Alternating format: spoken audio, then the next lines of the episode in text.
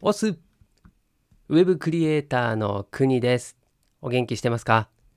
この番組はコロナ禍で飲食店を退職し、年収550万から0円になった僕が、現在、職業訓練、ウェブデザインクリエイター科で、半年間勉強するありのままの姿をお届けし、あなたを元気にしちゃうそんな番組です。さあ、最近はね、天気がちょっとバラバラバラって言わないか。調子が悪い。調子が悪いとも言わないな。ダメだな、今日。えっ、と、天気がぐずついている。ですよね。はい。雨。今日もこちら札幌はね、雷雨の様相で、まあ、雷はちょっと鳴らなかったんですけれども、まあちょっとね、うん、あまり、こう、すっきりした天気にならない今日この頃でございますけれども、今日も職業訓練行ってまいりましたんで、はい。まあその詳しい内容というよりは、そこに行って自分の感じたことなどをお伝えしたいなというふうに思っておりますんでね。まあ、ウェブデザインを目指している方とか、あと、職業訓練ってどんなものなのとか、まあ、あとはね、本当に、うん、こんな脱サラした人間が、えー、どのようにしてですね、こう、這い上がっていくのかみたいなところを知りたいなんて人に向けてですね、はい、毎日配信しております。最近忙しい。さて、では本題で言ってまいりますけれども、え今日はですね、デザインの目的についてですね、これをお話ししたいなと思います。まあ、これも僕の気づきというかですね、うん、デザイン、まあ、ウェブデザインもそうですし、まあ、その他のね、本当にこうオフラインでやるようなデザインもそうだと思うんですけれども、何のためにそもそもデザイン書いてんの作ってんの？っていうところですね。まあ、これをもう一度ちょっと頭の整理をしたいなと思いまして、今回お話をしようと思います。はい。で、まあ、題名、タイトルにも書いてるんですけれども、まあ、目的はですね、クライアントさんの売上アップっていうことですね。自分、デザイナーって、こう自分自身でこう作品を作って売るっていう仕事ではないんですよね、基本的には。うん。なんで、クライアントさんがいて、そしてその方々が満足いくデザインを作れるかどうかっていうところなんですよね。うん、で、まあ、そこを満足してもらえなかったらその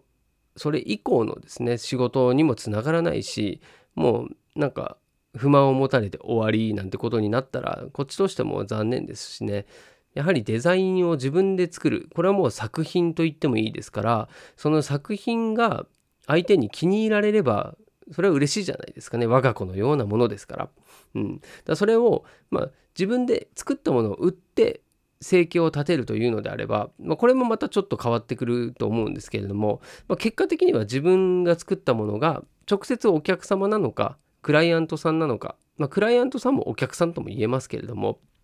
そこは変わらないんですよね。なんで、まあ、目的という意味で言うとクライアントさんが満足する。じゃあ満足するって何なの？って言ったら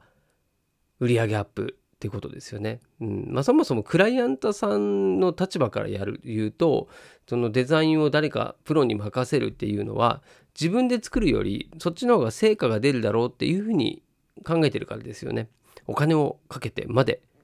それを仕上げたいということですからそこにお答えできるようにしなければプロのウェブデザイナーとしては、まあ、役に立たないわけですから、まあ、しっかりクライアントさんの意向ですね考えをしっかりと自分で、まあ、受けた上でそれに合ったデザインを提示してそれで実績が伴ってこなければいけないということですよね。はい、だからこれをまず、前提として考えるべきだなっていうのを、まあ、最近本当つくづく感じるんですよね。うん、で、まあ、僕もですねそのデザインだったりアートだったりっていうのを、まあ、最近よくこう勉強したりする中でですね、うん、やっぱりこうデザイナーとアーティストの違いっていうものを、まあ、つくづく感じるんですよ。でまあそうだなデザイナーっていうのは今言ったクライアントさんに向けた仕事ですよね。うん、満足してもらう実績を残すデザインを作る。でアーティストっていうのは基本自分が作りたいものを作ってそれを自己表現だったりをしてですねで社会に対してこう問題定義をするというような、まあ、形が多いんじゃないかなと思うんですよね。なんで、まあ、その向かってる場所がデザイナーとアーティストっていうのは大きく違っていてあとはまあアーティストさんっていうのは本当どちらかというとクライアントじゃないので方面ではないのでこうクリエイター気質が強い人向けだと思うんですよね。自分はこれが作りたいっていうものをとことん突き詰めて作っていく。うん、まあ多分クリエイティブな方っていうのは本来はそっちに行きたいはずなんですけれどもただそれだとこう自分でですね生活をしていくっていう基盤がなかなかしづらいできないんですよね。自分の作ったものをこう問題提起をしてそれで評価を得るっていうのは、まあ、結構大変な作業だと思います。なので、えー、じゃなくて自分のその技術スキルを生かして生計を立てていくっていうのが、まあ、デザイナーさんになっていくんじゃないかなと思います。その中でねちょうど僕もあの仕事をですねこう受けることができてで今そのバナー広告ですねこれよくデザイナーの最初の一歩目としては、えー、ある作業仕事なんですけれども、まあ、それを今回受けることになりまして今やっってみてるんですけれどもちょっとねなんだろうまあ初めてっていうのもあるし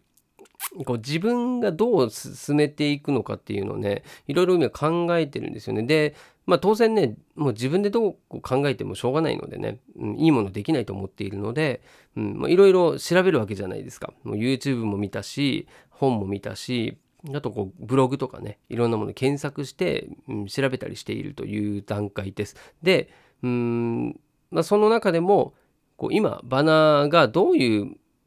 デザインが主流なのかとかどういったものが今流行ってるのかっていうのを、うん。まあ、それもですね今そういったまとめサイトがあるんですよねいっぱい。そういうのもね今回やることで初めて知ったんですけれども、うん。まあ、本当こう検索したらですね今こうバナー広告で上がってるものがこう一覧で見れるようなものもあったりとかして、はい、でさらにはもうそのこうクリックされたものっていうんですかねそれが評価の高いものっていうのをまとめてるサイトとかもあって、まあ、面白いなと思いましたね。それを、まあ、自分も見て参考にしつつ、うんまあ、そのクライアントさんが求めてる広告っていうものに近いものをですねなるべく自分でデザインしたいなっていうふうに思って、まあ、締め切りがうん26日8月26日でまだねそのデザインらしからぬものを何も作ってないんですよね。じゃなくて今はえー、方向性とあとはうんこれが一番大変なんですけど素材選びですね素材がなかなか自分のそのイメージしてるものが見つからないのでうん自分で書いちゃった方が早いのかなとかもちょっと思うんですけれどもうんただそれはそれでねまた時間もかかるしっていうところで、うん、なんでまずは自分がこう求めてる素材それをこう見つけるっていうところも今回このバナー広告まあ、これだけじゃないと思うんですけれども、まあ、そこでですねその時短だったりこう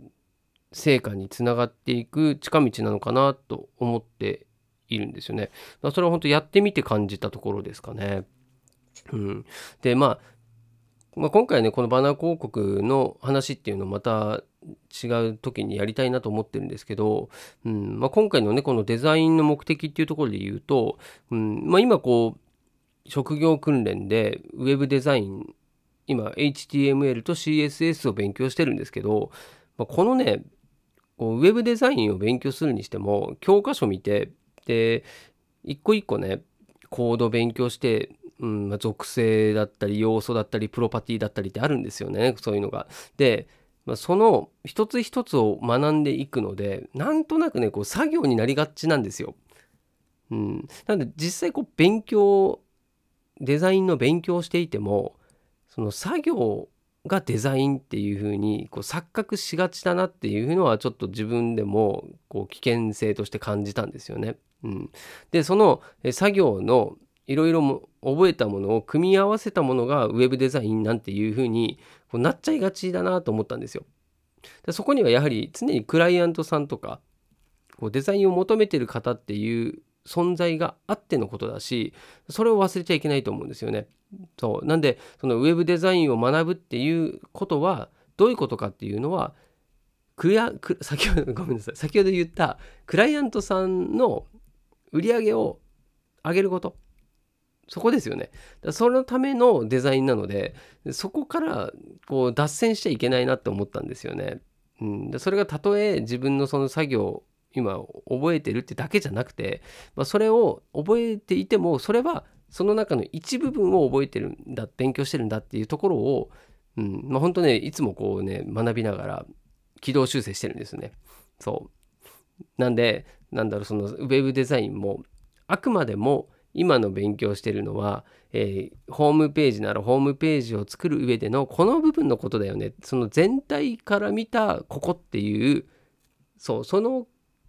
見方っていうんですかね。それを、うん、常に意識するように今はしてます。はい、なんでまあ多分ね他のデザインだけじゃなくてこう全体の言えることなんですけどデザインまあ特にホームページで言うとですねこうなんだろうコードを入力して表示させるっていうものなんですけれども、まあ、よくよくね学んでいくとこう各ブロックに、えー、ボックス的なねこう箱が散りばめられているものだっていうふうに認識するようになりましたしでそのボックス箱の中に要素それを表現するものですね。それが写真なのか字なのか、まあ、そういったものを、えー、組み合わせていってそれをどうそのホームページっていうそのページの中にこう表示するかそれを指示を出すのが、まあ、HTML と CSS の、えー、コラボレーションなんですよね。だそれをなんだろうな、まあ、まあ、僕がもしねその先生として教えるんだとしたらまずそこの概要っていうのをしっかり教えつつで常にねその授業をする上でもこの全体像からのここの部分だよっていう教え方を、うん、多分するなっていうふうにちょっと思いましたね。うん、なんで僕もその今回ウェブデザインを勉強するにあたってはまあねこう一から教わるっていう考え方ではなくて自分が今度誰かに教える時はどうやって教えるのがベストなんだろうっていうのを考えるようにしてますんでなんで、うん、ただ単に学ぶっていうのではなくて教え方を学びに行くっていうのも一つ、うん、自分のね課題としてます。はいまあ、そういう意味ではね今回、うん、先生がいるんですけど、まあ、一応ねメインの先生と、えー、あとはサブの講師がいるんですけれども、まあ、そのメインの先生自体がですね今回その先生となるのが初めて、まあ、その新任教師みたいな感じですね。なのでそもそもその教え方を僕が教わるっていうことが、まあ、ちょっと難しいなと思ったんですよね。むしろあのこっちでもサポートしなきゃいけないなぐらいなそういう感じなんですよね。なので、うん、自分が新しいことを勉強しつつこう教える側の立場っていうのもその先生を見ながらなんだろうこうやっぱりね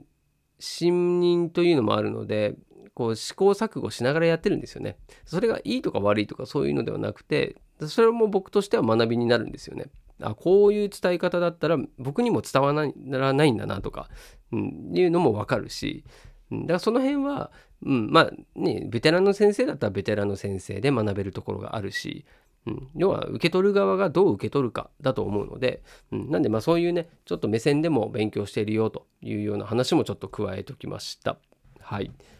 なのでもうねデザインの目的っていうのを、まあ、常にこう見失わないようにしようということで、まあ、クライアントさんの売り上げをアップするためには